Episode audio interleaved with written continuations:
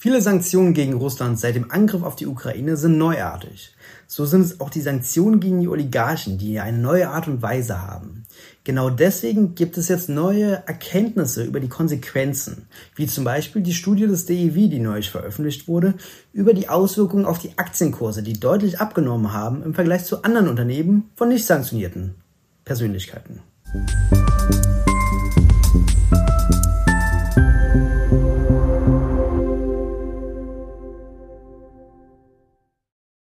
Und damit hallo und herzlich willkommen zu den Wirtschaftsfragen. Mein Name ist Lukas Scholle und heute sehen wir uns an, welche Konsequenzen die Sanktionierungen von Oligarchen auf deren Unternehmen haben, welche Gründe es dafür gibt und was vielleicht passieren würde, wenn man die Sanktionen oder die Sanktionsliste erheblich ausweiten würde. All das sehen wir uns in diesem Video an. Firmen, die ein politisches Vorstandsmitglied an, auf ihrem Vorstand haben, ähm, dabei äh, an Wert gewinnen.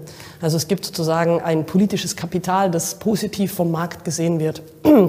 Man kann jetzt umgekehrt sagen, äh, wenn diese ähm, Vorstandsmitglieder sanktioniert werden, was ja der Fall der Oligarchen in diesem, in diesem Fall ist, dann äh, ist es eben ein Werteverlust dieses politischen ähm, Kapitals. Das war Pia Hüttel. Sie ist Ökonomin, promoviert in Berlin zu Finance und arbeitet als wissenschaftliche Mitarbeiterin beim Deutschen Institut für Wirtschaftsforschung. Dort hat sie neulich eine Studie herausgegeben, wo sie sich die Konsequenzen von den Sanktionen auf die Oligarchen und deren Unternehmen genauer angesehen hat.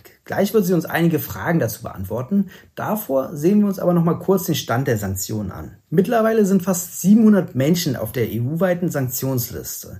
Diese verteilen sich auf 42 Oligarchen, 17 Menschen aus dem öffentlichen Dienst, 35 aus dem Militär, 13 aus den Medien und 578 aus der Politik. Das zeigt also, dass die Oligarchen eigentlich nur einen relativ geringen Anteil von den sanktionierten Personen auf der EU-Sanktionsliste ausmachen. Allein schon die Sanktionen gegen eben diese 700 Menschen hat gezeigt, dass etliche Probleme bei der Sanktionsdurchsetzung auftreten können. Das habe ich schon mehrmals mit Christoph Trautvetter vom Netzwerk Steuergerechtigkeit hier im Podcast besprochen. Falls euch das näher interessiert, sei euch eine dieser Folgen empfohlen. Auch wenn es etliche Probleme bei der Sanktionsdurchsetzung gibt, sehen wir doch, dass sie natürlich Konsequenzen haben. Ganz offensichtlich ist das bei den Yachten, die aus den europäischen Häfen in andere Häfen verlegt werden, um die Sanktionen zu umgehen. Es gibt aber auch ökonomische Auswirkungen, wie zum Beispiel, dass beim Einfrieren der Assets ja keine Finanzflüsse mehr von den Assets an die Oligarchen fließen dürfen. Das bedeutet auch, dass die Oligarchen in ihrer Liquidität wahrscheinlich in manchen Fällen erheblich eingeschränkt werden. Ein ganz anderes konkretes Beispiel für die Auswirkungen der Sanktionen gegen Oligarchen ist das Unternehmen Eurochem in der Schweiz. Das ist einer der größten Düngemittelhersteller der Welt und von diesem Unternehmen wurden die Geschäftskonten eingefroren. Das hatte zur Folge, dass das Unternehmen keine Gehaltszahlungen mehr tätigen konnte, aber auch Zinsen für Anleihen nicht mehr bewältigen konnte. Das ist natürlich relativ problematisch für einen Weltkonzern, wenn das nicht mehr geschehen kann. Und das nur, weil einer der Eigentümer ein russischer Oligarch ist. Das zeigt also, dass mit den Sanktionen gegen die Oligarchen ganz neue Probleme auftreten, für die es relativ wenig Präzedenzfälle gibt. Ähnlich ist es bei TUI.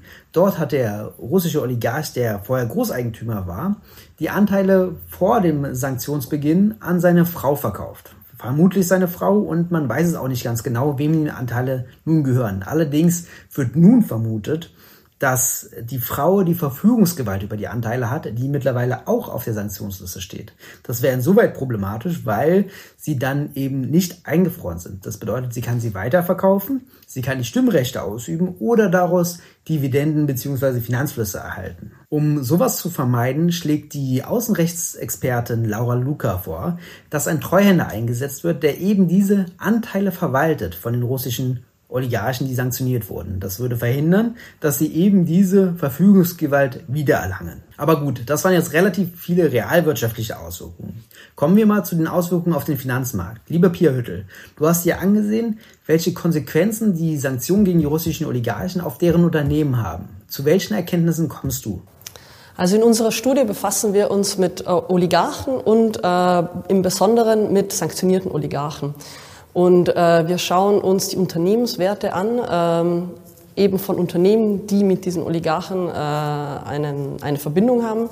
Und in unserer Studie finden wir, dass äh, von sanktionierten Oligarchen geleitete Unternehmen einen größeren Werteverlust haben als jetzt Unternehmen, die zwar Oligarchen in ihren Vorstand haben, aber die nicht sanktioniert worden sind. Und ähm, deshalb kommen wir zum ähm, Schluss, äh, zu der Schlussfolgerung, dass es schon äh, eine Auswirkungen gibt, also dass es schon Auswirkungen gibt über die persönliche Sphäre der, des Oligarchen, also des sanktionierten Oligarchen hinaus. Das ist wirklich spannend, da dieser Aspekt in der Debatte vorher ja gar nicht aufgetaucht ist. Worauf lassen sich diese Entwicklungen zurückführen aus deiner Sicht? Ähm, da kann ich Ihnen zwei äh, Kanäle skizzieren. Also erstens äh, gibt es ein, einschlägige Fachliteratur, die gezeigt hat, dass ähm, Firmen, die ein politisches Vorstandsmitglied an, auf ihrem Vorstand haben, ähm, dabei äh, an Wert gewinnen. Also es gibt sozusagen ein politisches Kapital, das positiv vom Markt gesehen wird.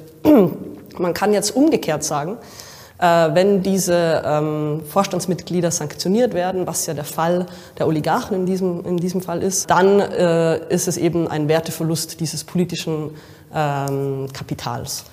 Äh, deshalb kann es sein eben, dass äh, es zu äh, negativen Auswirkungen auf dem Aktienmarkt führt.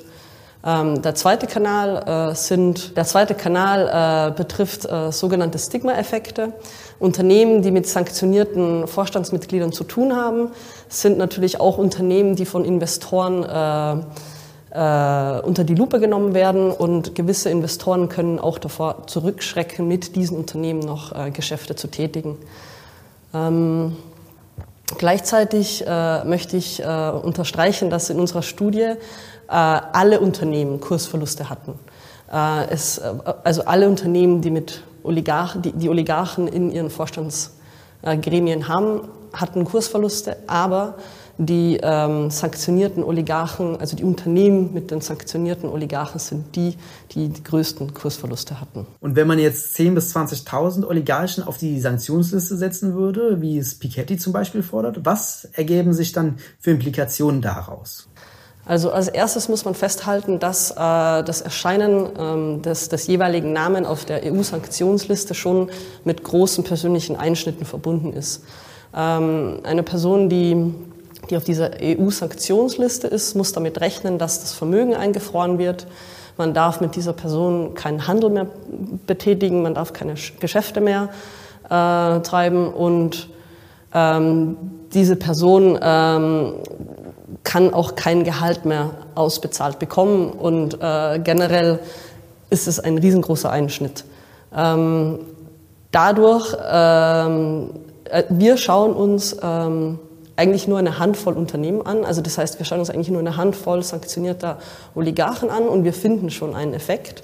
Darum kann ich jetzt davon ausgehen, dass man, äh, mit, wenn man 10.000 Personen auf diese Liste setzt, dass man dann natürlich einen größeren Effekt finden würde.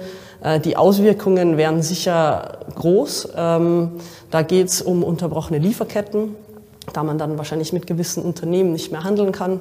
Äh, es geht aber auch um äh, rechtliche und wirtschaftliche Unsicherheiten die auch unsere Ergebnisse treiben. Das ist ein wirklich spannender Punkt, der sicherlich bei zukünftigen Listenausweitungen in hohem Maße Beachtung finden sollte. Gibt es aber sonst noch einen Punkt, den du besonders betonen möchtest? Also beim Thema Sanktionslisten ist unser Vorschlag, die Listen zu harmonisieren. Derzeit äh, sind unterschiedliche Personen auf unterschiedlichen Sanktionslisten. Die EU hat zum Beispiel eine andere Sanktionsliste wie jetzt äh, Großbritannien oder die Vereinigten Staaten. Ähm, das untergräbt so ein bisschen die Logik äh, der Sanktionen, weshalb jetzt eine Person auf einer Liste ist und nicht auf der anderen. Deshalb wäre unser Vorschlag, ähm, äh, die Liste sozusagen nicht nur zu erweitern, wie es jetzt äh, Thomas Piketty fordert, sondern äh, erstens zu, äh, zuallererstens einmal die Liste auch zu harmonisieren. Vielen Dank, liebe Pia, für die spannenden Antworten.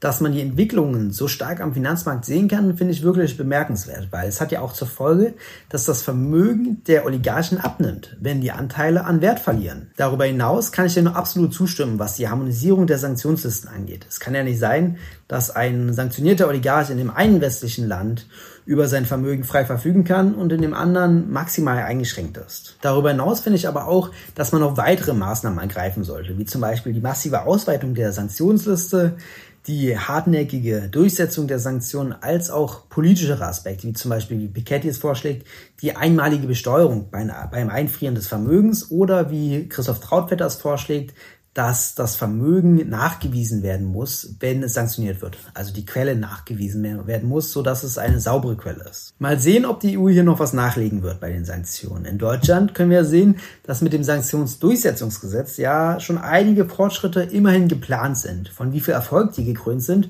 wird sich zeigen. Falls ihr mehr zu dem Sanktionsdurchsetzungsgesetz erfahren wollt, guckt euch die Folge mit Christoph Trautvetter unbedingt an. Bis dahin könnt ihr den Podcast sehr gerne bewerten auf Spotify, den YouTube-Kanal abonnieren und die Folge gerne liken und bewerten, wenn ihr möchtet. Bis zum nächsten Mal bei den Wirtschaftsfragen.